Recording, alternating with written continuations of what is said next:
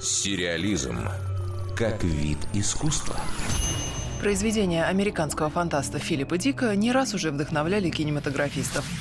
Его идеи легли в основу фильмов «Вспомнить все», «Особое мнение» и «Бегущий по лезвию», повлияли на вселенную, показанную в трилогии «Матрица», а теперь на малые экраны отправляется повесть «Вторая модель», следы которой без труда отыскиваются в «Терминаторе». Произведение было впервые опубликовано в 1953 году. В нем рассказано о мире будущего, в котором идет глобальная война. Одной из сторон конфликта удается изобрести оружие с искусственным интеллектом. Со временем машины выходят из-под контроля, грозя уничтожить человечества. Проблема в том, что некоторых андроидов трудно отличить от людей, и где-то бродит та самая вторая модель, способная притвориться союзником.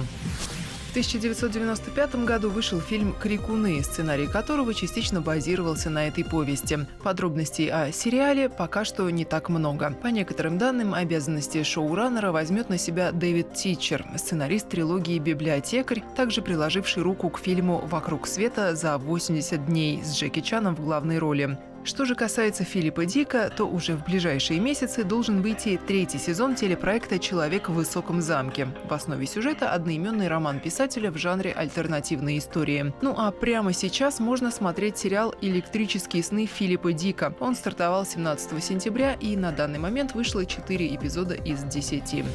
«Электрические сны Филиппа Дика» – антология, то есть каждый эпизод – законченная история, как, например, в «Черном зеркале». Так, первая серия была антиутопией по мотивам рассказа «Капюшонщик» о мутантах-телепатах, контроле над гражданами и несчастной любви. И все это в стилистике ретро-нуара. А уже вторая серия «Планета, которой не было» играла на контрасте, демонстрируя космический корабль, футуристические наряды, полеты сквозь Вселенную, яркие огни в иллюминаторах и размышления о разнице между мнимым и настоящим. В числе артистов, занятых в проекте звезда сериала «Во все тяжкие» Брайан Крэнстон, обладатель «Золотого глобуса» Стив Бушеми, номинантка на «Оскар» Вера Фармига, оскароносная Анна Пекуин, а еще дочь Чарли Чаплина, 73-летняя актриса Джеральдина Чаплин и Ричард Мэдден, известный по роли Роба Старка в «Игре престолов». Дарья Никитина, Радио России «Культура».